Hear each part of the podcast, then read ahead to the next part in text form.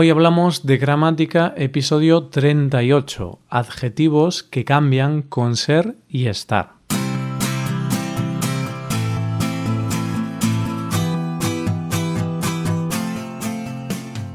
Bienvenido a Hoy Hablamos de Gramática, el podcast para aprender gramática del español cada semana. Ya lo sabes, publicamos nuestro podcast cada miércoles. Puedes escucharlo en iTunes, en Android o en nuestra página web. Recuerda que en nuestra web puedes revisar la transcripción, hacer ejercicios con soluciones y disfrutar de atención personalizada por email. Estas ventajas están disponibles para los suscriptores premium. Hazte suscriptor premium en hoyhablamos.com. Buenas, queridos oyentes, ¿qué tal estáis? Espero que estéis todos muy bien. Hoy tenemos otro episodio más de gramática, la querida gramática. La semana pasada hablamos de la diferencia entre el verbo ser y el verbo estar. En ese episodio también comenté que algunos adjetivos cambian completamente de significado si usamos ser o estar, y os dije que en este episodio íbamos a hablar de eso. Así que, como lo prometido es deuda, vamos a ello. Hoy hablamos de los adjetivos que cambian con ser y estar.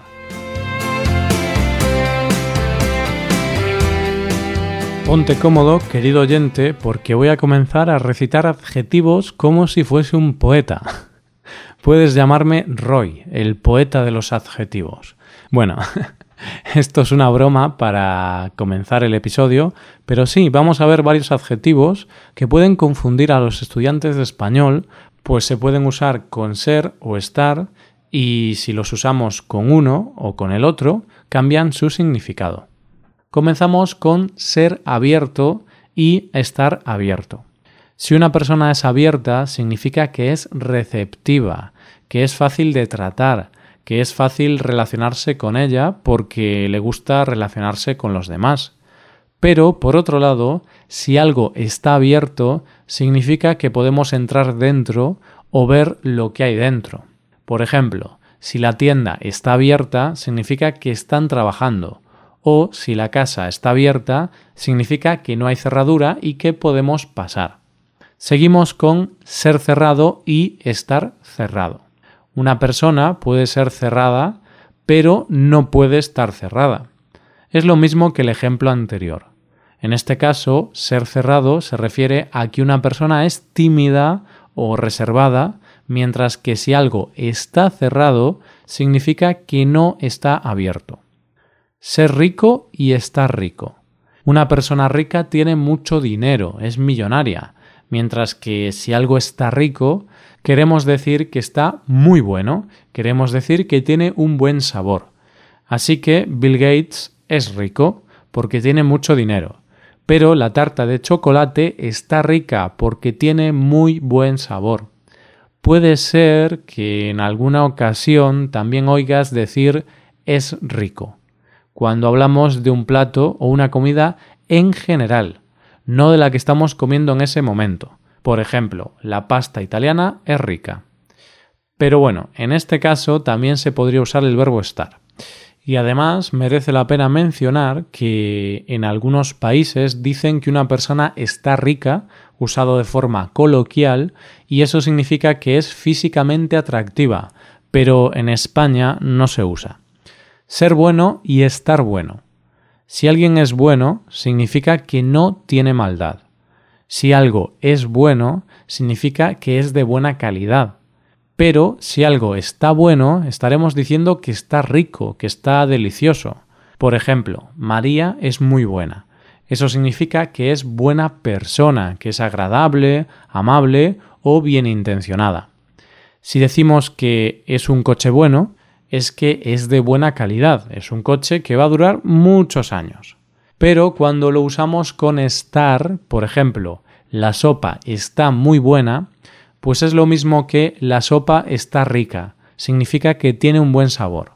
Y atención aquí, porque al igual que pasa con estar rico, estar bueno se puede usar para hablar de que alguien es atractivo.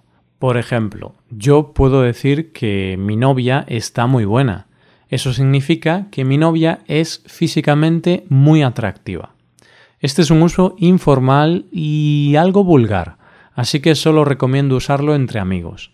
Esto de estar bueno para hablar de personas se utiliza muchísimo en España en ambientes coloquiales e informales. Ser consciente y estar consciente. Si eres consciente de algo, tienes conocimiento de esa cosa o te das cuenta de eso. Sin embargo, si estás consciente, significa que no has perdido el conocimiento. Hugo es consciente de sus errores. Tamara se ha dado un fuerte golpe en la cabeza, pero por suerte está consciente. Ser interesado y estar interesado. Si una persona es interesada, va a ser una persona egoísta. En cambio, con el verbo estar, estar interesado, significa que muestra interés en algo o alguien.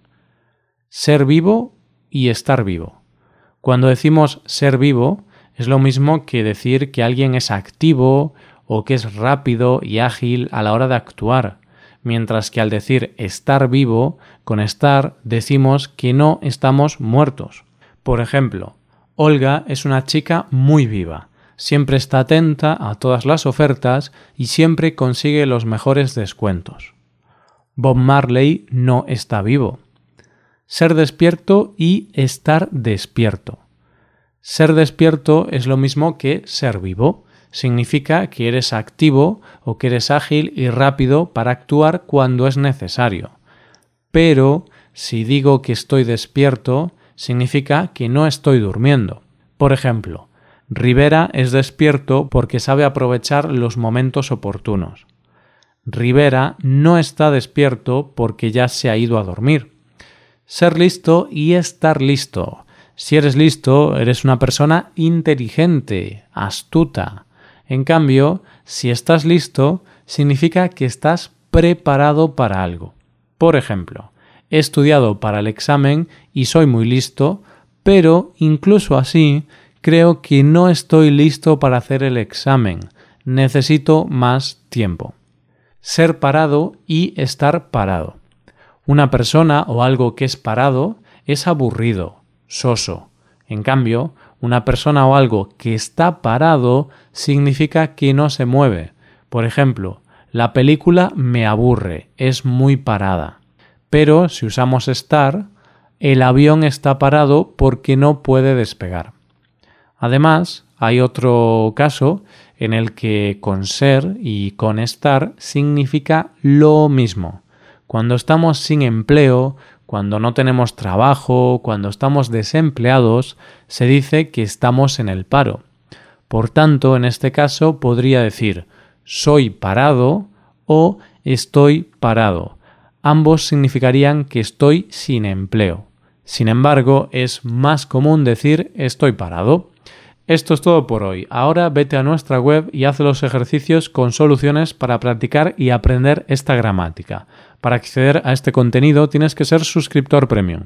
Si te haces suscriptor premium tendrás acceso a muchas ventajas. Podrás ver la transcripción y los ejercicios de este podcast, podrás hacer preguntas y recibirás atención individualizada por email. Hazte suscriptor premium en hoyhablamos.com. Y aquí acabamos. Muchas gracias por escucharnos. Nos vemos el próximo miércoles. Pasa un buen día. Hasta la próxima.